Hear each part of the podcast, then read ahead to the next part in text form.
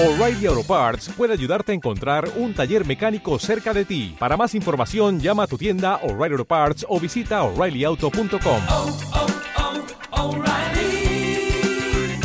oh, Parts.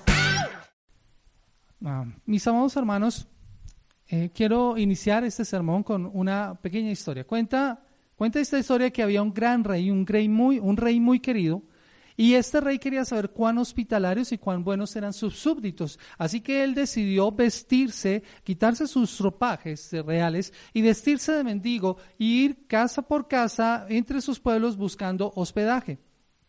Tocó a una puerta de una casa y pidió hospedaje, pero la señora que allí vivía le abrió la puerta y lo miró con desprecio y le dijo, aquí no se reciben mendigos, y le cerró la puerta en las narices al rey. El rey muy triste anotó la dirección de aquella casa y siguió su camino. Llegó a una segunda casa y pidió una limosna y hospedaje, y le dijeron que solo le podían dar la comida que sobró esa noche y que era la que le daban a los perros, y que se quería dormir, debía dormir precisamente donde dormían los perros de aquella casa. El rey entró y muy humildemente recibió lo que le dieron, y al día siguiente, cuando se levantó, anotó la dirección de esa casa y se marchó. Luego al tercer, llegó a un tercer hogar y pidió allí hospedaje de nuevo. Iba a pedir una limosna también, pero no pudo. Apenas llegó, le abrieron las puertas de esa humilde casa y le sirvieron una cena muy sencilla y la compartió con todos en la mesa. Y como era muy de noche, le prepararon una sencilla pero muy limpia habitación para que pasara la noche. El rey estaba muy feliz y a la mañana siguiente agradeció a la familia, anotó la dirección y se marchó de allí. Dos días después, muy temprano, se levantó y se vistió nuevamente sus ropajes reales, subió a su carroza real y se fue a visitar las tres direcciones de las casas que había visitado los días anteriores. Llegó a la primera casa ya vestido como rey, y entonces los miembros de esa casa se alegraron y quisieron que entrara para poderlo colmar de atenciones, pero el rey les dijo allí en la puerta, Hace unos días vine disfrazado de mendigo y no quisieron atenderme. Me cerraron la puerta en la cara quedan ustedes expulsados de mi reino. Llegó luego a la segunda casa y al ver el rey querían también atenderlo. Pero les dijo, hace unos días vine disfrazado de mendigo y no me dieron más que lo que les sobraba y el, y el hospedaje que tenían para sus perros. Por esto, no esperen más un favor de mi parte. Y luego llegó a la tercera casa, donde había sido recibido con tanto cariño y atenciones. El rey abrazó y besó a todos los miembros de esa casa y les dijo, hace unos días vine vestido de mendigo y ustedes me trataron como un rey. Me dieron comida y un lugar limpio y cómodo para pasar la noche. En recompensa por su gentileza y sus buenos corazones, usted, padre de familia, queda elegido como ministro de mi reino y su esposa será dama en la corte. Sus hijos serán educados gratuitamente junto con mis hijos en el palacio real. Los que habían rechazado al rey disfrazado de mendigo al ver todo esto se lamentaban diciendo, ay, si hubiéramos reconocido al rey, lo habríamos tratado muy bien. Y yo creo que esta historia ficticia ilustra muy bien lo que el pasaje de hoy nos quiere enseñar, lo que el pasaje de hoy nos muestra. Encontramos en el pasaje que es Jesús siendo rey, maltratado y burlado por la corte romana, por los soldados romanos. El pasaje que estuvimos a, estudiando la semana anterior habla de cómo Jesús fue juzgado por Pilato. Jesús es llevado ante Pilato por los ancianos y los líderes de Israel y Pilato se da cuenta que las intenciones de estos hombres son malas contra Jesús, que querían deshacerse de Jesús, pues por envidia lo habían entrado, entregado, dice Marco. Y Pilato, dándose cuenta de la inocencia de Jesús, después de interrogarlo, él quiso usar de la costumbre que tenía con los judíos de liberarles un preso, el que ellos quisieran en el día de la fiesta. Así que ofreció librarles a Jesús.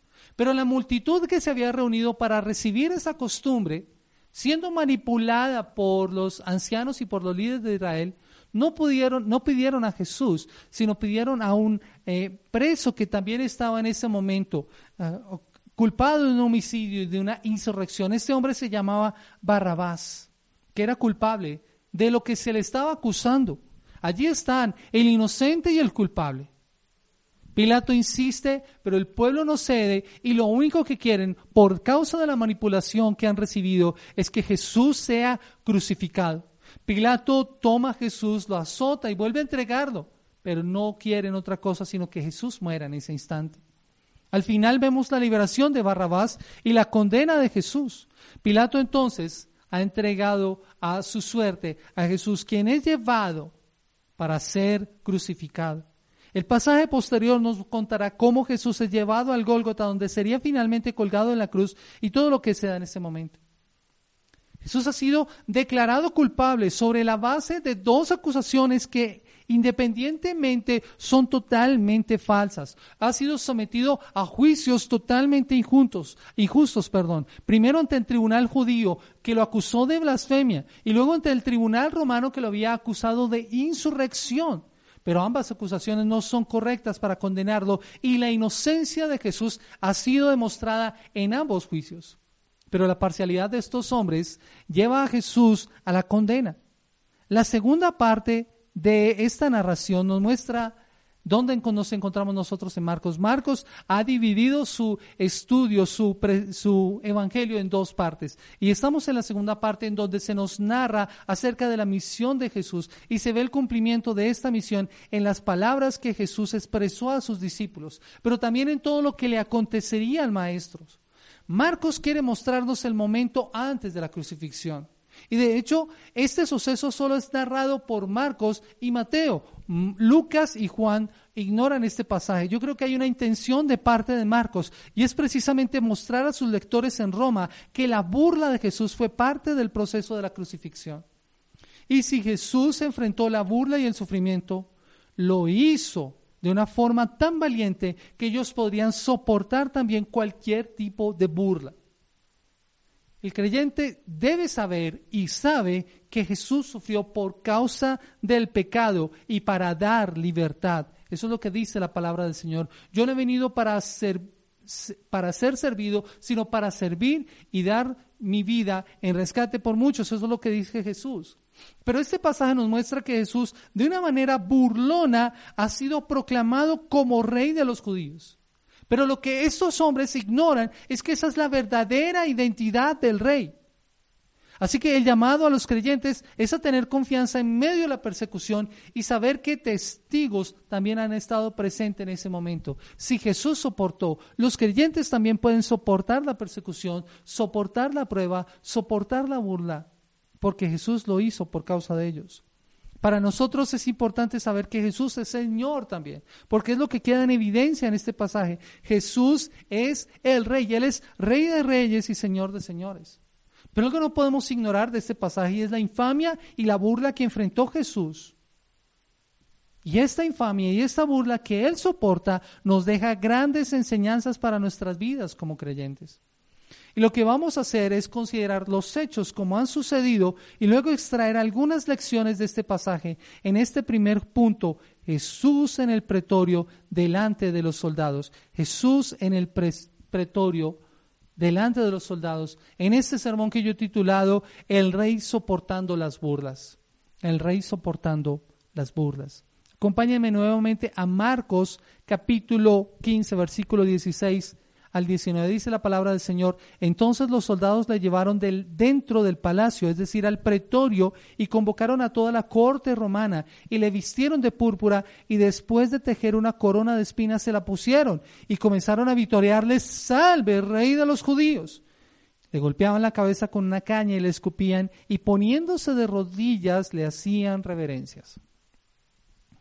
Después de que el juicio de Jesús se ha dado, donde ha sido declarado culpable y ha sido azotado, es llevado al interior por los soldados, al interior del palacio donde residía Pilatos en ese momento mientras estaba en Jerusalén. Recuerden que Pilatos vivía en la costa, en Cesarea, pero para las, para las fiestas él subía con toda su corte romana precisamente a apoyar cualquier circunstancia que se pudiera dar en la capital, en Jerusalén. La sentencia había sido emitida. La sentencia para la crucifixión de un preso en la época constaba de la siguiente afirmación. Cuando el juez emitía la sentencia decía lo siguiente, la sentencia de este hombre es que sea conducido a la cruz. Y luego miraba a uno de los guardias, a uno de los soldados y le decía, ve, soldado, y prepara la cruz. En ese tiempo en el que el soldado va y prepara la cruz, Jesús es llevado al interior del patio donde están los demás soldados para ser sometido a las burlas de las que nos está hablando Marcos en esta mañana. Ahora, la palabra del Señor nos dice que había una cohorte romana. El número de soldados seguramente había aumentado en la capital, ya que con la Pascua y con la subida del gobernador a la capital, éste llegaba con refuerzos desde Cesarea para contener cualquier motín y cualquier revuelta en la ciudad durante las fiestas. Algunos inclusive calculan que habían alrededor de mil soldados en la ciudad. Pero no todos ellos estarían allí en el pretorio, no todos allí estarían en el palacio. Muchos estarían, eh, estarían cumpliendo distintas funciones, vigilancia en las calles. El pretorio habría una gran cantidad. Marcos no nos indica cuál sería el número, pero de seguro habría un buen número de soldados allí en ese momento, mientras otros estarían patrullando en las calles y cumpliendo otras labores. Pero la cantidad de soldados no es importante porque lo que Marcos quiere enfatizar es la magnitud de la humillación a la que fue sometido Jesús en esa mañana. Marcos tampoco va a dar mayores detalles cuando vaya a la crucifixión. Él no le interesa lo morboso de lo que está ocurriendo, pero sí la burla a la que es sometido Cristo por parte de los soldados antes de su ejecución y luego en la crucifixión de parte de todos los que pasan allí, como lo leíamos en el Salmo en esta mañana. Los que me ven menean su cabeza en tono de burla. Por eso la palabra del Señor dice que los soldados se lo llevaron. Hemos visto eso desde el jueves en la noche hasta el viernes, más o menos a las nueve de la mañana. Jesús se ha dejado conducir, llevar, enviar, traer. Jesús ha sido llevado de un lado a otro, ha pasado de un individuo o de un grupo a otro como un cautivo. Pero todo esto para que se cumpliera lo que dice la palabra del Señor en Isaías capítulo 53, el versículo 7, como cordero fue llevado al matadero. Jesús está cumpliendo aquellas profecías que anunciaban la venida del Mesías, pero también cómo sufriría este Mesías. Pero cabe recordar que para este momento Jesús estaría muy maltrecho. Primero por los tratos que recibió en la casa del sumo sacerdote, como lo dice la palabra del Señor en Marcos capítulo 14, el versículo 65, cuando nos dice y comenzaron algunos a escupirle y a cubrirle el rostro y a darle de puñetazos y a decirle profetiza y los alguaciles le recibieron a bofetadas. Allí empezó ese terrible sufrimiento. Para este momento entonces estaría con su rostro hinchado. Y luego después del juicio romano, él ha sido llevado y ha sido azotado. Así que su cuerpo debería estar molido en ese momento, en esa sentencia final, como lo dice Marcos en el capítulo 15, el versículo 15. Y Pilato, queriendo complacer a la multitud, le soltó a Barrabás y después de hacer azotar a Jesús, lo entregó para que fuera crucificado. Allí está el maestro de pie. Después de todo esto, pero lo que vendría es totalmente infame. El interés de los soldados es tener una distracción y este individuo proveería la entretención adecuada, el momento para divertirse, en medio de tanta tensión que seguramente estarían experimentando en esa semana, en esa Pascua en particular. Este dice que es rey, me imagino que empezaron a conversar entre ellos. Así que lo vamos a hacer sentir de tal manera. Y las burlas contra Jesús habían comenzado desde la casa del sumo sacerdote, pero continuarían hasta la cruz. Y yo me imagino a estos soldados mirando a Jesús, ah, con que tú eres rey, pues si eres rey, debes vestirte como tal. Dice la palabra del Señor que le pusieron púrpura, lo hicieron de púrpura. La púrpura es el color de la realeza, el púrpura es el color de la realeza, pero de seguro este no era un manto real, de la finura que tendría el manto de un rey, porque la púrpura es muy costosa, de ahí que solo los reyes pueden tenerla. Tal vez esta es la vieja túnica de alguno de estos soldados que había perdido su color, de ese color escarlata a un pálido violeta y que tal vez serviría para asemejar el ropaje de un rey. Jesús es despojado de sus vestidos ensangrestados y vestido con esta prenda. Pero no solo esto. Estos soldados no solamente se encargaron de vestirlo, sino que lo coronaron en ese momento. Si eres rey, debes tener una corona. ¿Dónde está tu corona? Los emperadores usaban una corona que los distinguía como los gobernantes. La tierra de Israel, además, es una tierra rica en una gran cantidad de plantas con espinas. Así que no sería difícil conseguir el material para elaborar la corona adecuada para este hombre que dice ser rey. Y estos hombres con gran habilidad tejieron unas espinas y la colocaron sobre la cabeza del Salvador. Pero no solamente la colocaron, sino que la ajustaron de tal forma a punta de golpes de vara que de seguro serían, esta vara sería usada como cetro, como lo dice la palabra del Señor en Mateo capítulo 27, el versículo 29. Porque a Jesús lo vistieron como un rey, a Jesús lo coronaron como un rey, a Jesús le dieron un cetro como un rey. Pero dice la palabra del Señor que no solamente esto, sino que con esa misma caña le daban golpes en la cabeza y le encarnecían.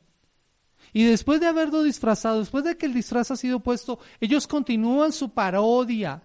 Así que si tú eres rey, serás tratado como tal. Y los reyes y los gobernadores en esa época eran vitoreados, eran enaltecidos por medio de expresiones verbales por parte del pueblo. Unos decían larga vida al rey o les decían viva. De hecho, un saludo muy común para el gobernador, para el emperador, perdón, de parte de sus súbditos, para el emperador romano, era salve. Y esa es la expresión que usan con Jesús.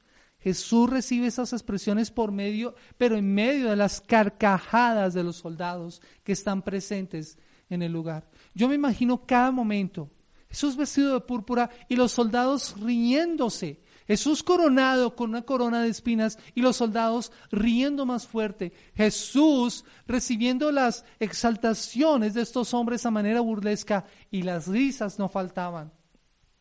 Su cabeza fue golpeada, pero no solamente les bastó esto, sino que le escupieron una de las peores ofensas que podía recibir un judío.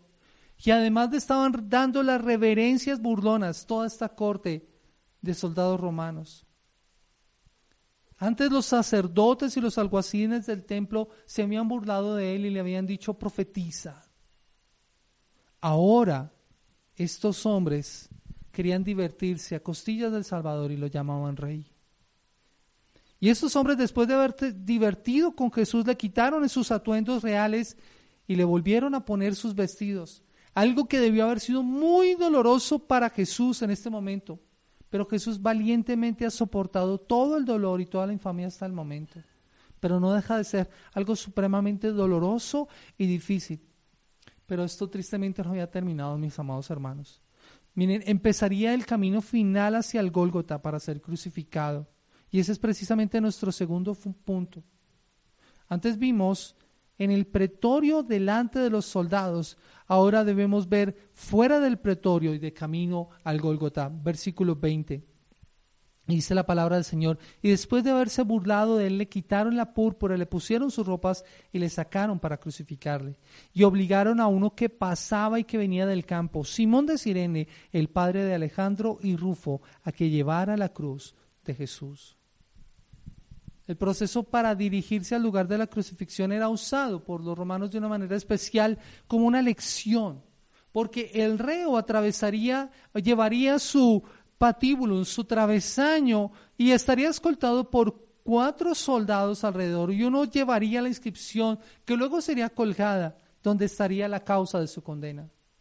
Esta procesión dolorosa y triste tomaría el camino más largo y pasaría por todas las calles posibles para que más y más personas pudieran ver y recibir la lección. Esta era una enseñanza no solamente para el que moría condenado, sino para todo el pueblo de lo que ocurría cuando alguien se levantaba contra Roma. Pero algo pasa aquí en este momento mientras Jesús va de camino. Recordemos, y lo veíamos la semana pasada, muchas personas no soportaban el cruento golpe del azote romano. Muchos morían allí. Jesús no ha muerto, pero está muy débil. Piensen en esto. Él ha pasado toda la noche despierto. Eh, sus heridas deben estar doliendo. Los maltratos a los que fue sometido ha sido una carga muy pesada y ahora tiene que llevar el travesaño, el patíbulo, que debe pesar más de 30 o 40 kilogramos sobre sus maltrechas espaldas. Pero en este caso, Jesús lleva la cruz lo más que puede. Y ante la caída de Jesús, los soldados toman a uno de la multitud. Un soldado romano podía obligar a un judío a llevar una carga, algo así como reclutarlo para hacer alguna tarea menor, y eso es parece lo que sucede aquí. Marcos identifica a este hombre como Simón de Sirene. Él venía de un puerto al norte de África que tenía una comunidad muy grande de judíos. Y seguramente este hombre ha venido con una gran cantidad de personas para poder estar en la Pascua. Pero no ha podido quedarse en la ciudad, sino que tal vez se ha tenido que quedar en el campo por causa de que no encontró posada en la ciudad, como pasaba en muchas ocasiones con muchos peregrinos, que tendrían que quedarse en algún campo aledaño a la ciudad para poder estar en las fiestas. Y pareciera que la elección de los soldados al escoger a Simón es por casualidad, mis amados hermanos. Es un simple transeúnte, un simple curioso de todo lo que está pasando, pero en realidad no es así. Y aquí es donde brilla el Evangelio en una máxima esplendor. Piensen en esto. Jesús está soportando y cargando todo el peso del odio, del rencor. Ha sido torturado, ha sido maltratado. Pero aquí hay un hombre que Dios usa en su misericordia para que lleve la cruz, pero no solamente esto, porque Marcos lo identifica con su nombre, Simón de Sirene. Dios en su soberanía estaba colocando a Simón en el momento justo, en el momento adecuado. Y Simón, desde una perspectiva simbólica, es un verdadero discípulo, un discípulo ideal que carga la cruz. Y este podría fácilmente ser un contraste con el otro Simón. Simón Pedro que lo había dejado y lo había abandonado. Dios coloca aquí un Simón para que acompañe al maestro mientras que el otro Simón estaba lejos porque había negado a su maestro. Pero aquí vemos este ejemplo de lo que sería el discipulado. Y Marcos hace mención de los dos hijos de Simón, padre de Alejandro y de Rufo, que llevara a que llevara la cruz de Jesús. Así que esto no es por casualidad. Tanto Marcos como los oyentes originales de seguro conocían a estos dos hijos de Simón, que eran hermanos y además que serían miembros de la comunidad. Pablo menciona a Rufo y a la madre de éste en su saludo en Romanos capítulo 16, versículo 30. Así que miren esto, mis amados hermanos, en medio de esta escena tan dolorosa, el Evangelio brilla con la luz más impresionante. No sabemos cómo Simón llegaría a la salvación. No lo sabemos.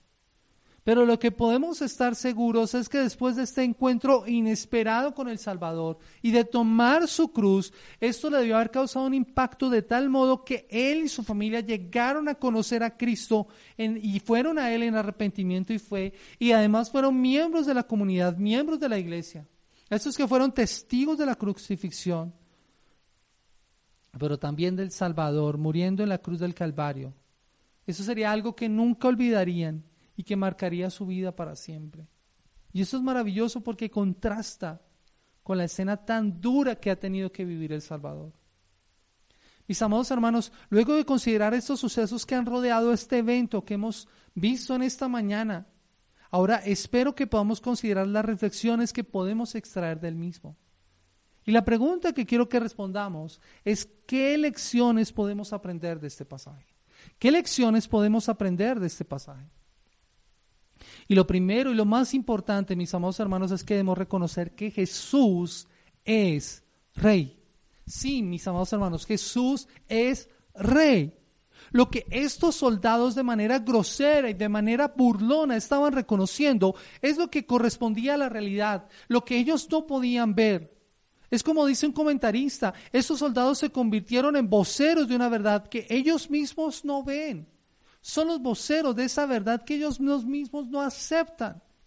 Jesús soporta todo este escarnio, soporta la burla, soporta, como dice la palabra del Señor, el oprobio, porque es un varón experimentado en quebrantos, dice la palabra del Señor. Y quiero leer ese pasaje en Isaías capítulo 53, el versículo 3, dice la escritura, Isaías capítulo 53, y lo voy a leer en nueva traducción viviente, 53 versículo 3 fue despreciado y rechazado, hombre de dolores, conocedor del dolor más profundo, nosotros le dimos la espalda y desviamos la mirada, fue despreciado y no nos importó. Este es Jesús soportando todo el escarnio, toda la burla. Versículo 5, pero Él fue traspasado por nuestras rebeliones y aplastado por nuestros pecados. Fue golpeado para que nosotros estuviéramos en paz. Fue azotado para que pudiéramos ser sanados. Versículo 7, fue oprimido y tratado con crueldad. Sin embargo, no dijo ni una sola palabra, como cordero que fue llevado al matadero, como oveja en silencio ante sus trasquiladores, no abrió su boca. Al ser condenado injustamente se lo llevaron. A nadie le importó que muriera sin descendientes, ni que le quitaran la vida a la mitad del camino, pero lo hirieron de muerte por la rebelión de mi pueblo. Mis amados hermanos, Jesús soportó todo esto. Soportó el escarnio, la burla y el sufrimiento. Pero este es precisamente el cumplimiento perfecto para cada anuncio de la Escritura. Y aún lo dicho por el mismo Jesús en Marcos 10:34, cuando hablaba con sus discípulos, se les decía que así debía pasar. Y se burlarán de él y le escupirán y le azotarán y le matarán. Y tres días después resucitará. Ese es el cumplimiento perfecto de esto. Cristo vivió lo que él predijo.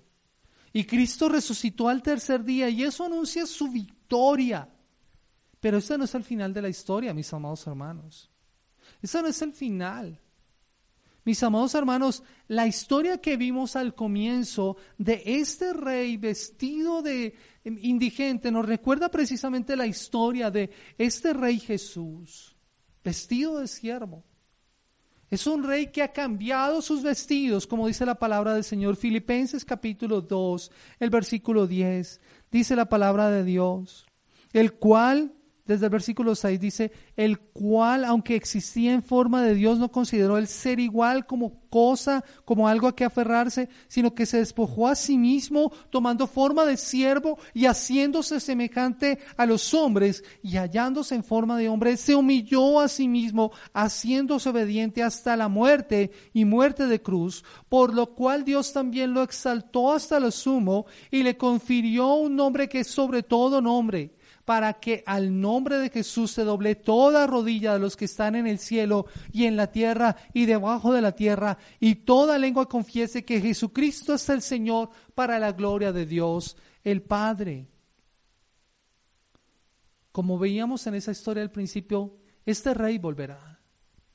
Este rey volverá. Y lo que estos hombres en ese día no quisieron reconocer o que lo hicieron de manera burdona con carcajadas y golpes, será la confesión de toda la creación. Jesús, tú eres rey, tú eres rey, tú eres quien tiene un nombre que es sobre todo nombre. Ante ti se doblará toda lengua, perdón, toda rodilla y toda lengua confesará que Jesucristo es el Señor para la gloria de Dios el Padre. Eso es algo que nosotros no podemos perder de perspectiva. La verdadera identidad de Jesús. Jesús es rey. Que en ese momento se muestra como vestido de siervo, pero es rey. Otra cosa que podemos aprender de este pasaje, mis amados hermanos, es que los cristianos siempre han estado dispuestos a ser tomados por burla. Se burlaron de Jesús, ¿por qué no van a poder burlarse de nosotros? Y eso ha pasado a lo largo de la historia precisamente escrito en los muros de Pompeya, se encuentra una caricatura de un cristiano arrodillado delante de un burro en una cruz y debajo se leen las siguientes palabras. Anaxímenes adora a su Dios. Y esa era la visión que muchos tenían en la antigüedad acerca de los creyentes. Era como veían a los creyentes. Y podemos usar la imaginación también y pensar cómo se sentiría aquel a quien iba dirigida esta caricatura? ¿Cómo se podría sentir? Pero así ha sido siempre, mis amados hermanos. Así que por eso no esperes que como creyente vayas a experimentar algo totalmente distinto. Antes, al contrario, debes estar preparado para experimentar lo mismo. Si eres un verdadero creyente, de ti se van a burlar, como lo hicieron con Cristo y como ha pasado a lo largo de la historia. Pero mis amados hermanos, esto nos enseña que si tenemos que sufrir algunas veces de la burla por ser cristianos, esto nos debería ayudar a recordar que eso fue precisamente lo que le hicieron a Jesús. De Jesús también se burlaron. De una manera mucho peor de lo que nosotros en realidad hemos sufrido. Ninguna de nuestras burlas que hayamos sufrido tú y yo como cristianos, ni ninguna otra burla que haya tenido que enfrentar a alguien se puede comparar a lo que Cristo vivió. Es por eso que el autor de Hebreos nos dice que debemos poner los ojos en Jesús, el autor y consumador de la fe, dice Hebreos 12.2 quien por el gozo puesto delante de él soportó la cruz, menospreció la vergüenza y se ha sentado a la diestra de Dios. Creyente, si tú has tenido que experimentar la burla por causa de ser cristiano, no te angusties. Mira a Jesús. Jesús ha soportado lo mismo que tú y mucho peor. Cuando seamos objeto de la burla de otros por causa de la fe que hay en nosotros, lo que debemos hacer no es mirar a los otros y rogarles que no se burlen. Tenemos que mirar a Jesús. Tenemos que mirarlo a Él porque Él es el autor y consumador de la fe. Eso es algo que nosotros tenemos que esperar. De nosotros se van a burlar. Mira, nuestro Señor sufrió en silencio y no luchó para defenderse. Y esto, esto servía para una lección a los oyentes originales que necesitaban aprender porque la persecución tal vez ya se había desatado. Nerón ya estaría persiguiendo a la iglesia, o vendría en unos cuantos meses. Tendrían que enfrentarlo, pero el mismo Pedro dice estas palabras a la iglesia, precisamente para consolarla. Primera de Pedro capítulo 2, versículo 21 en adelante que ya lo hemos leído en otras ocasiones, porque para este propósito habéis sido llamados, pues también Cristo sufrió por vosotros, dejando ejemplo para que sigáis sus pisadas, el cual no cometió pecado, ni engaño alguno se halló en su boca, quien cuando le ultrajaban no respondía ultrajando, cuando padecía no amenazaba, sino que encomendaba a aquel que juzga con justicia. Eso fue lo que hizo Jesús. Y eso es lo que somos llamados a hacer nosotros. Miren, muchos en la actualidad sufren y se molestan cuando son objeto de burlas de personas que no son creyentes. O en ocasiones, a veces sus reacciones son equivocadas. Pero debemos aprender del maestro que aún en medio de esas burlas no respondía como con maldición, dice la palabra del Señor.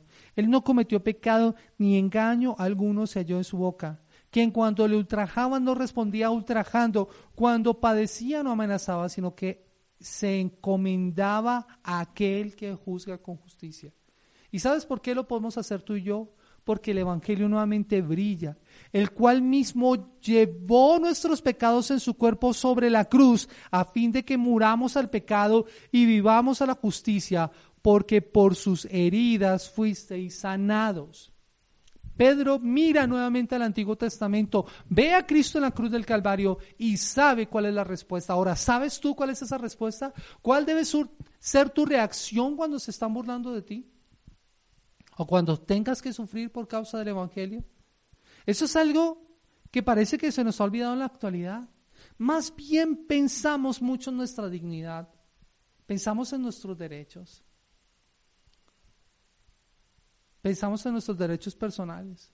Pero miren, el mismo Jesús se lo dijo a sus discípulos en el Sermón del Monte. Mateo capítulo 5, el versículo 10 al versículo 12 dice la palabra del Señor, bienaventurados aquellos que han sido perseguidos por causa de la justicia, pues de ellos es el reino de los cielos. Bienaventurados seréis cuando os insulten y persigan y digan todo género de mal contra vosotros falsamente por causa de mí.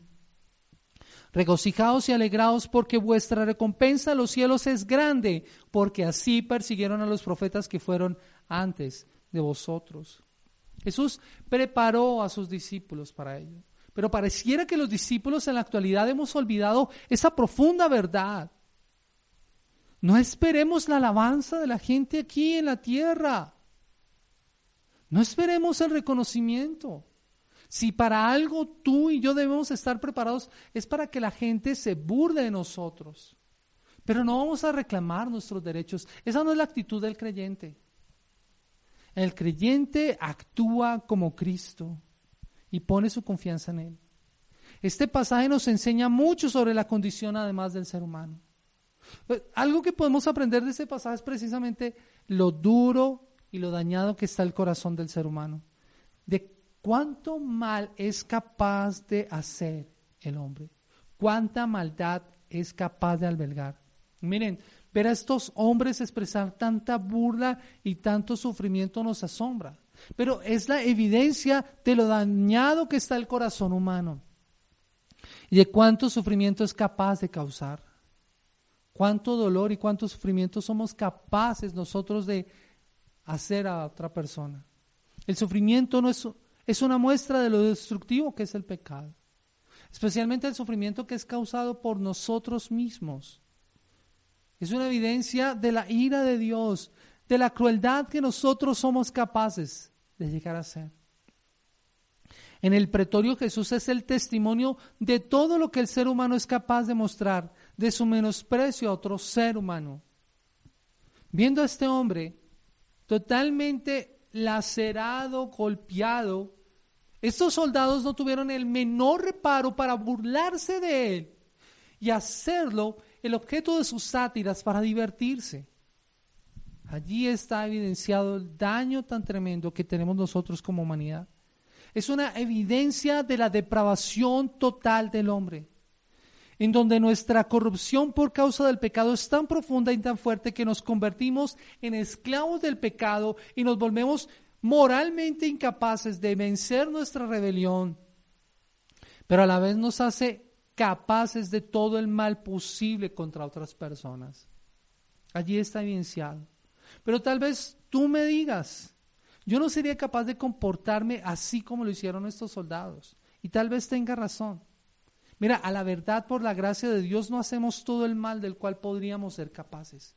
Si el Señor en su gracia no refrenara la maldad, como humanidad hacía siglos que nos habríamos destruido, pero el Señor se encarga de refrenar la maldad. Y que en la medida en que haya más personas que conozcan el Evangelio, hay menos personas que están haciendo mal.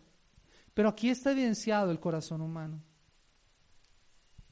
Tal vez, si no fuera por la acción de Dios, nosotros seríamos capaces de males mayores a los que cometieron esos soldados contra Jesús ese día. Pero tal vez tú no seas como esos soldados, pero sí algunas veces tal vez te has reído de alguien en alguna situación embarazosa. O tal vez cuando alguien se ha caído o cuando alguien es usado como objeto de burla, tú te has burlado con ellos. Esa es una evidencia precisamente de cuán malo es nuestro corazón. La maldad de nuestro corazón no solamente en el daño que le podemos hacer a otros, sino en nuestra relación con Dios. Mira, si nosotros todos hubiéramos estado esa mañana en el pretorio tendríamos los ojos tal cual como lo tuvieron esos soldados, cegados a ver la condición del Salvador. Y lo hubiéramos dañado. Si nosotros hubiéramos estado en la multitud esa mañana, cuando Pilatos ofreció liberar a Jesús, nosotros hubiéramos gritado Barrabás y a este crucifícalo. Así hubiéramos hecho nosotros, de no ser por la gracia del Señor. Por eso debemos empezar a entender que nuestra depravación es en primer lugar contra Dios y en segundo lugar se va a ver reflejado en nuestra relación con los demás. De ahí la necesidad de ver primero nuestra condición e ir en arrepentimiento y fe a Cristo. Eso es lo que tú y yo debemos hacer. Debemos ir a Él en arrepentimiento y fe. Debemos, a poner a, debemos también a aprender a poner nuestro sufrimiento en perspectiva, mis amados hermanos. Eso es algo más que aprendemos de este pasaje. Debemos aprender a poner en perspectiva nuestro sufrimiento. Mira, en ocasiones sufrimos por cosas que son muy significativas. Sufrimos por causa de una enfermedad, el dolor de algún ser querido, alguna situación muy difícil que estemos enfrentando. Esos sufrimientos son válidos. Pero sabes, sabes, nosotros tenemos a un sumo sacerdote, dice la palabra del Señor. Uno que también padeció por nosotros, que enfrentó el dolor, que enfrentó la burla y que enfrentó el menosprecio, como dice Hebreos capítulo 4. el versículo 14 al 16, dice la palabra del Señor, teniendo pues un gran sumo sacerdote que trascendió los cielos, Jesús el Hijo de Dios, retengamos nuestra fe, porque no tenemos un sumo sacerdote, y oigan esto, que no pueda compadecerse de nuestras flaquezas. Ese es Jesús. Jesús se compadece de nuestras flaquezas. Jesús se identificó con el sufrimiento que tú y yo experimentamos de este lado de la eternidad. Él se despojó a sí mismo para poder experimentar lo que estaba experimentando en esa mañana y lo que experimentaría en la cruz. Él se despojó para identificarse con nuestro sufrimiento. Menospreció el oprobio. Él se comparó a nosotros en nuestras flaquezas, dice la palabra del Señor. Y sino uno que ha sido tentado en todos nosotros, pero sin pecado. Así que, por tanto, acerquémonos con confianza al trono de la gracia para que recibamos misericordia y hallemos gracia para la ayuda oportuna. Eso es lo que tú y yo debemos hacer. Muchos se preguntan, y esa es una pregunta válida, muchos se preguntan, ¿dónde está Dios en medio del sufrimiento? Tal vez tú te estás preguntando eso en esta mañana. ¿Dónde está Dios ¿Dónde está Dios en el sufrimiento? La respuesta de Dios es que Él estaba en el patio cuando fue asustado. Él estaba en el pretorio cuando fue burlado. Fue en la cruz cuando estaba siendo crucificado por nuestros pecados. Allí estaba Dios en medio de tu sufrimiento. Identificándose con lo que tú has vivido. Al sufrir, podemos acercarnos a Él en medio de la dificultad, en medio del sufrimiento, en medio de la burla, nosotros debemos acercarnos a Él. Puestos los ojos en Jesús, dice la palabra del Señor, el autor y consumador de la fe.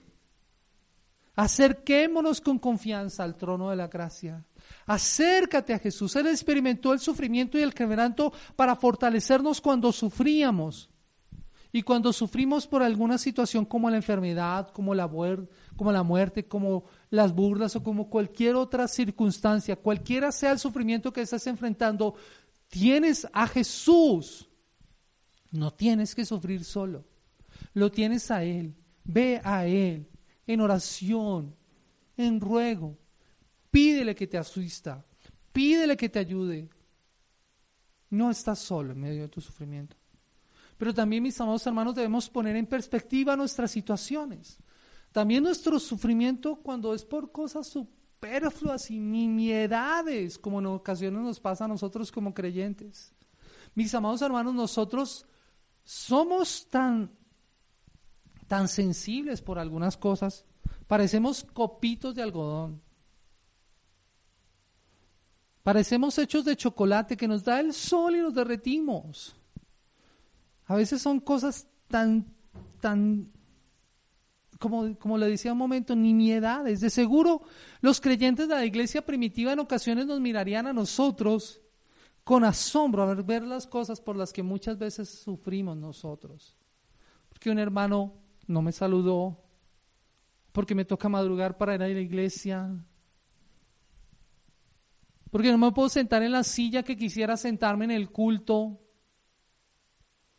o cualquier otra cantidad de cosas que lo único que muestran es nuestra inmadurez, nuestra falta de carácter probado. Ellos nos mirarían con asombro.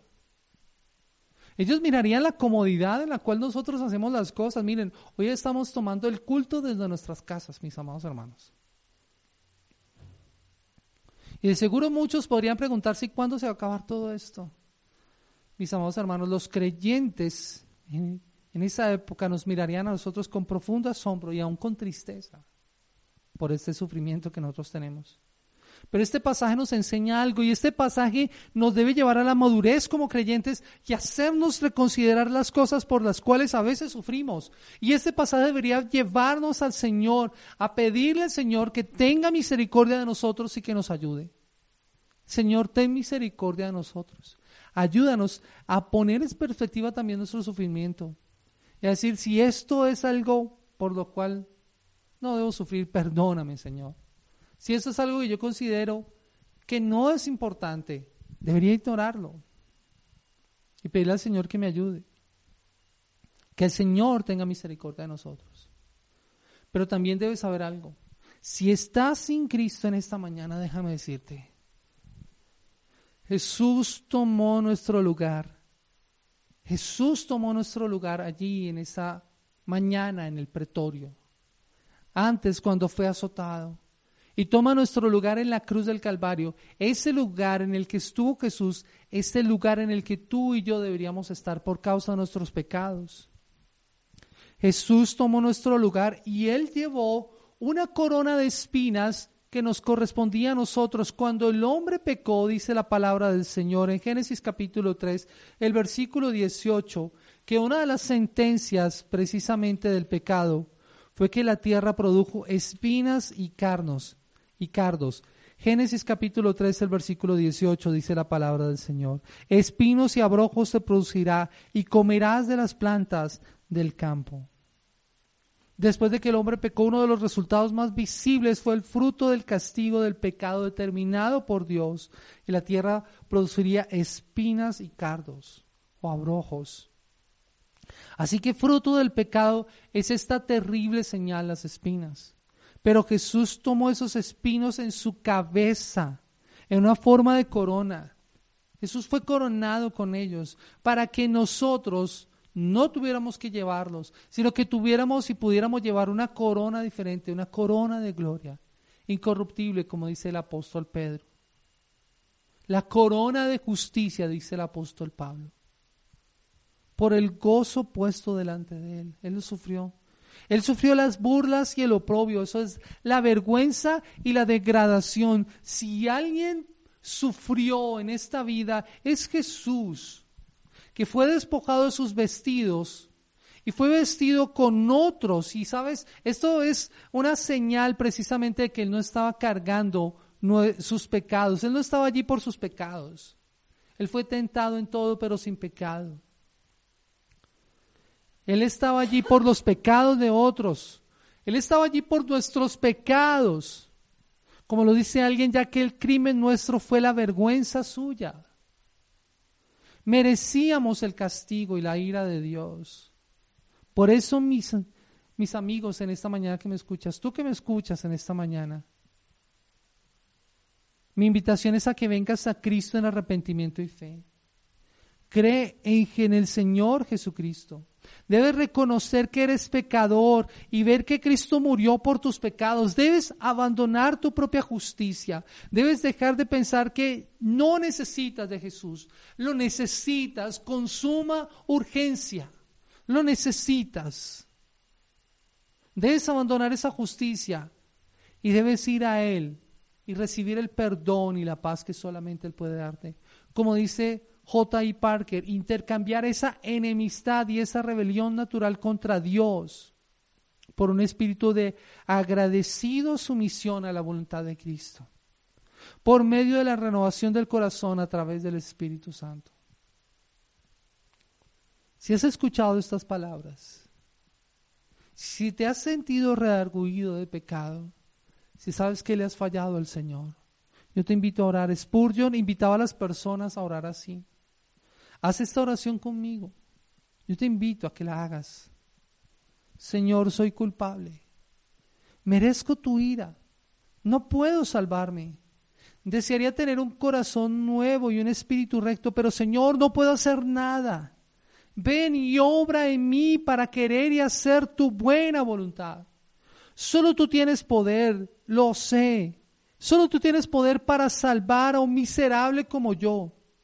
¿A quién o a dónde podré ir si, huyera de ti? Pero ahora sí, desde mi alma, invoco tu nombre, temblando, aunque creyendo me postro completamente ante ti. Oh Señor, confío en la sangre y la justicia de tu amado Hijo. Señor, sálvame ahora por los méritos de Jesús. Amén. Mira, la palabra de Dios dice que si crees que Jesús es el Señor, si crees que Él es el Señor, dice Romanos capítulo 10, y le confiesas con tu boca,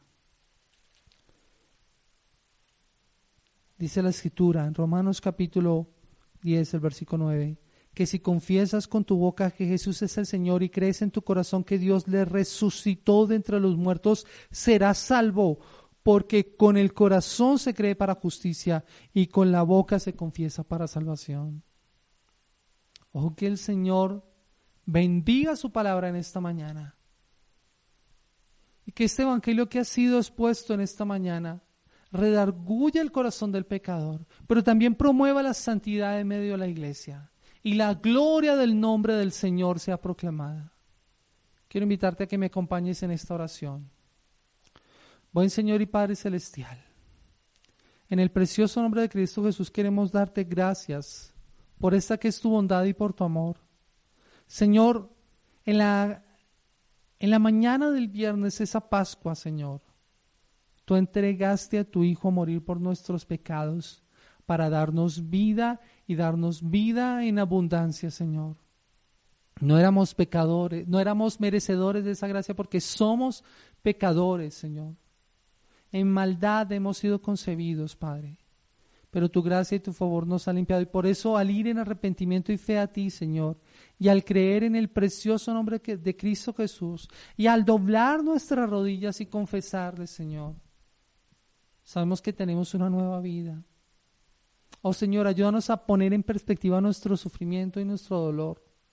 Ayúdanos, Señor, porque sabemos que en ocasiones hemos fallado y hemos hecho lo malo delante de ti, Señor. Ten misericordia de nosotros y guárdanos, Padre. Ayúdanos para no pecar más contra ti y andar de acuerdo a esta nueva vida que tú nos has dado, Señor.